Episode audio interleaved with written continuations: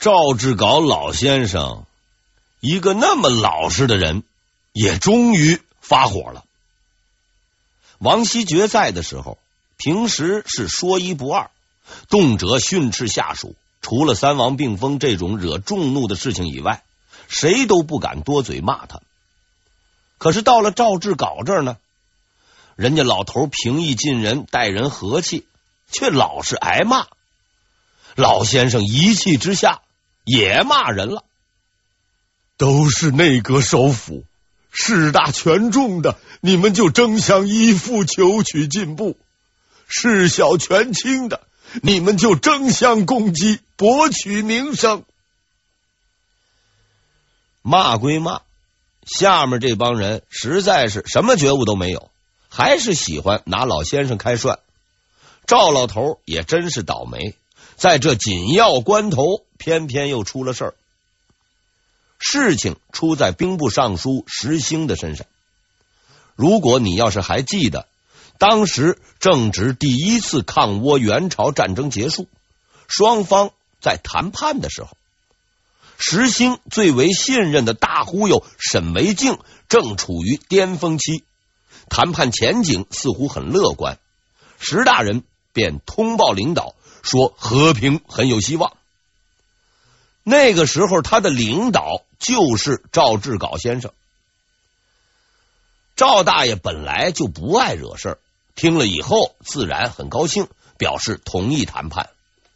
结果，咱们大家伙都知道，所谓和平，全是沈惟敬、小西行长等中日两方的职业骗子们通力协作忽悠出来的。事情败露以后，沈惟敬杀头，石兴坐牢。按说这个事儿，赵先生最多也就是个领导责任，可言官们实在是道德败坏，总找着软柿子捏。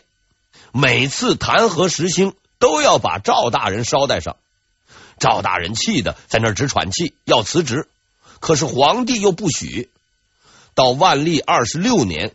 一五九八年，再也撑不住了，索性回家养病休息，反正皇帝也不管。万历二十九年，一六零一年，赵大人死在了家里，不知是病死还是老死，但是我知道他确实很累，因为直到他死的那天，辞职都没有给批下来。用今天的话说，也应该算是死在了工作岗位上。赵志搞日子过得很艰难，张卫相对要好一点，因为他的脾气比较厉害，言官们没怎么敢拿他开刀。加上他是次辅，凡事没必要太出头，有赵首辅挡在前面，日子过得也可以。他唯一的问题就是在抗倭援朝战争中。着力推荐了一个人，不但多次上书保举，而且对其夸奖有加，说这个人是不世出之奇才，必定能够声名远播，班师凯旋。这个人的名字叫做杨镐。关于此人，我们之前已经说过了。从某个角度讲，他确实不负众望，虽然输了。还是输的声名远播，播到全国人民都晓得。随即开始追究责任，大臣们开骂，骂的张卫受不了，就上书皇帝说：“大家都在骂我，但我是忠于国家的，且毫无愧疚，希望皇上您体察。”皇帝说：“杨镐这个人，就是你暗中密奏给我推荐的。”我信了你的话，才会委派他做统帅。现在败仗打了，国威受损，你还敢说自己毫无愧疚？到这个份上，估计也没什么可说的了。张卫连辞职的资格都没有，就被皇帝免职，走的时候没有一个人帮他说话。估计啊，是受刺激太大了。张大人回家不久之后就死了。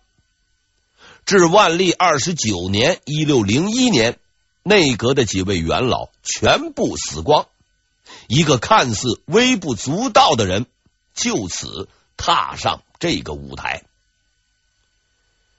七年前，王希爵辞职，朝廷推举阁臣，顾宪成推举了王家平。但有一点必须说明：当时顾先生推荐的并非王家平一个人，而是七个。这七个人中，王家平排第一。可是万历不买账，把顾宪成赶回了家。而事实上，对顾先生的眼光，皇帝大人还是有所认可的，至少认可排第四的那个南京礼部尚书沈一贯。沈一贯，字坚武，隆庆二年（一五六八年）的进士。算起来，他应该是赵志稿的同班同学。不过，他的成绩比赵大人要好得多，当了庶吉士。后来又去翰林院给皇帝讲过课，和之前几位类似。他跟张居正大人的关系也相当不好。不过，他得罪张先生的原因是比较搞笑的。事情的经过是这样的：有一天，沈教官给皇帝讲课，说着说着。突然发了个感慨，说自古以来，皇帝托孤应该找个忠心耿耿的人。如果实在找不到这种人，皇帝还不如多教育教育自己的子女，亲力亲为。要知道，张居正同志的耳目那是很多的，很快这个话就传到了他的耳朵里。加上他的那个心胸又不算太宽广。所以，张大人当政期间，沈一贯是相当的萧条，从来没有受到过重用。相对于直言上书痛斥张居正，落得同样下场的王希爵等同志，我只能说，其实沈一贯不是故意的。张居正死了以后，沈一贯才出头，历任吏部左侍郎、翰林院侍读学士。后来又去了南京当礼部尚书。此人平素为人低调，看上去没有什么特点。然而这只是表面现象而已。顾宪成是朝廷的幕后影响者，万历是至高无上的统治者，两个人势不两立。所以，一个既能被顾宪成推荐，又能被皇帝认可的人。是十分可怕。万历二十二年（一五九四年），沈一贯被任命为吏部尚书兼东阁大学士，进入了帝国的决策层。很快，他就展示了他的异常之处，具体表现为：大家都欺负赵志杲，他不受欺负。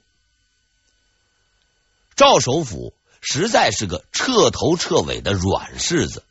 不论是大小官员，从他的身边过，都禁不住要捏一把。而对赵大人尊敬有加的，只有沈一贯。沈一贯先生尊敬赵老头，绝非尊重老人，而是尊重领导。因为排第二的张卫，排第三的陈于弼，他都很尊敬。沈一贯就这样扎下了根儿。在此后的七年之中，赵志杲被骂的养了病，陈于弼被骂的辞了官，都没他什么事儿。他还曾经连同次辅张卫保举杨镐，据说啊还收了钱呢。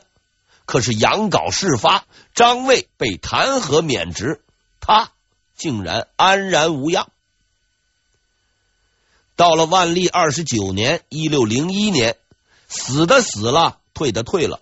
只剩下了沈一贯，于是这个天字第一号大滑头终于成为了帝国的首辅。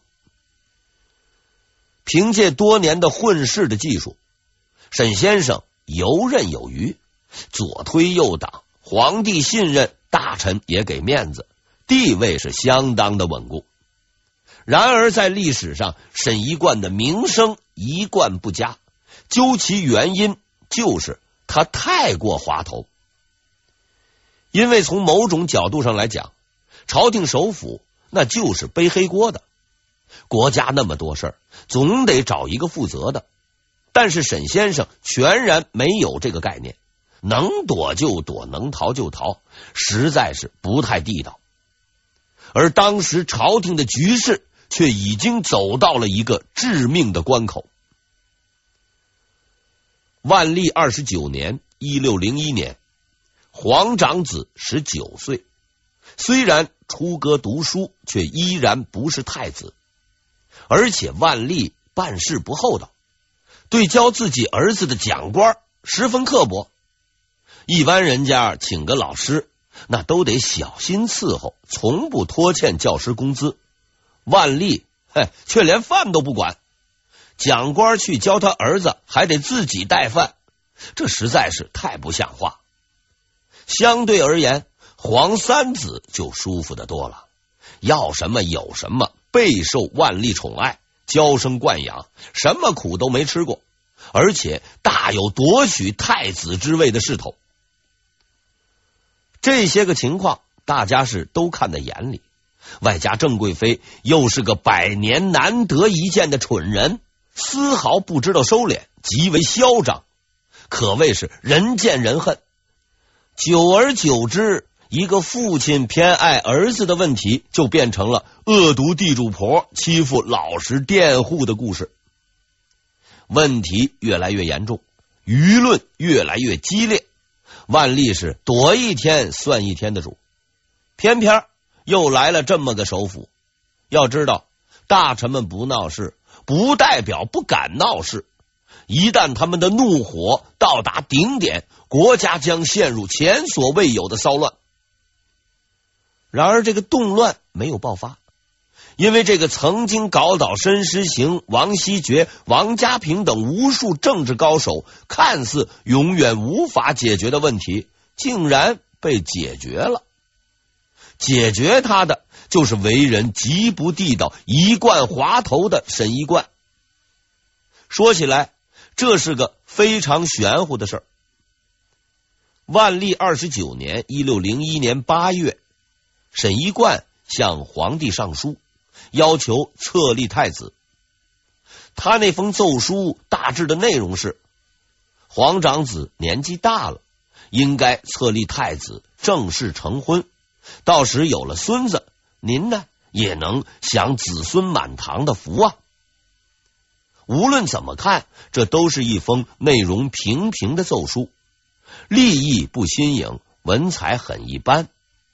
按照以往的惯例，最终的结局应该是被埋在文件堆下压上几年，再拉出去当柴火烧。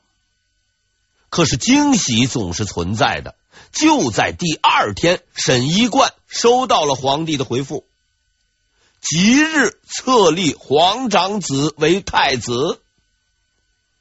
沈一贯当时就懵了，这这绝对不可能啊！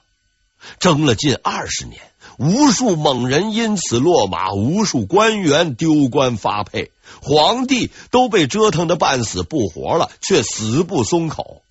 然而现在一切都解决了，事实摆在眼前，即日册立太子，非常清晰，非常明显。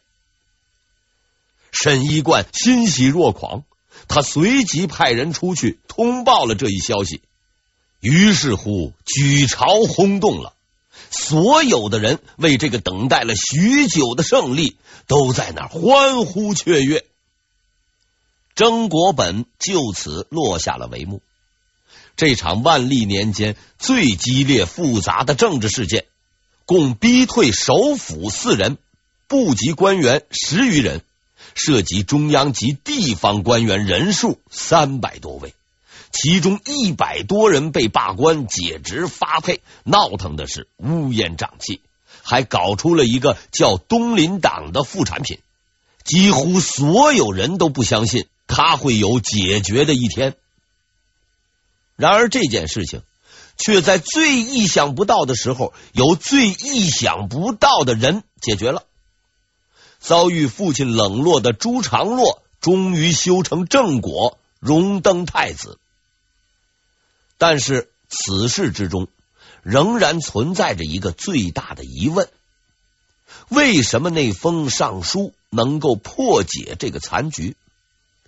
我不知道沈一贯有没有想过这个问题，但是我想了。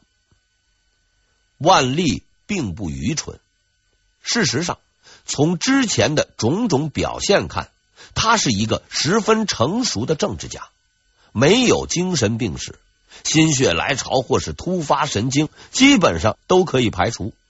而且他的意图十分明显，立皇三子。那么，到底是什么原因让他放弃了这个经历了十余年的痛骂折腾却坚持不懈的企图？翻来覆去的审阅沈一贯的那封上书，并综合此事发生前的种种迹象，我得出的结论是：这是压死骆驼的最后一根稻草。万历从来就不想立皇长子，这是毫无疑问的。但是疑问在于，他知道希望很渺茫，他知道手底下这帮大臣都是死脑筋，为何还要顶着漫天的口水和谩骂，用拖延战术硬扛十几年？如果没有充分的把握，皇帝大人是不会吃这个苦的。十几年来。他一直在等待着两件事情的发生，然而这两件事他都没能够等到。我曾经分析过，要让皇三子超越皇长子继位，修改出生证明之类的把戏，哎，自然是没有用的。必须要有一个理由，一个能够说服所有人的理由，而这个答案只能是立嫡不立长。只有立嫡子，才能压过长子，并堵住所有人的嘴。但皇三子就是皇三子，怎样可能变成嫡子呢？事实上是很可能的，只要满足一个条件：郑贵妃当皇后。只要郑贵妃当上皇后，皇后的儿子自然就是嫡子。皇三子继位也就顺理成章了。可是皇后只有一个，所以要让郑贵妃当上皇后，只能靠等，等到王皇后死掉，或是等时机成熟把她废掉，郑贵妃就能顺利接位。可惜的是，这位王皇后的身体很好，一直活到了万历四十八年（一六二零年）。这一年，万历驾崩，差点儿比万历自己活得还长。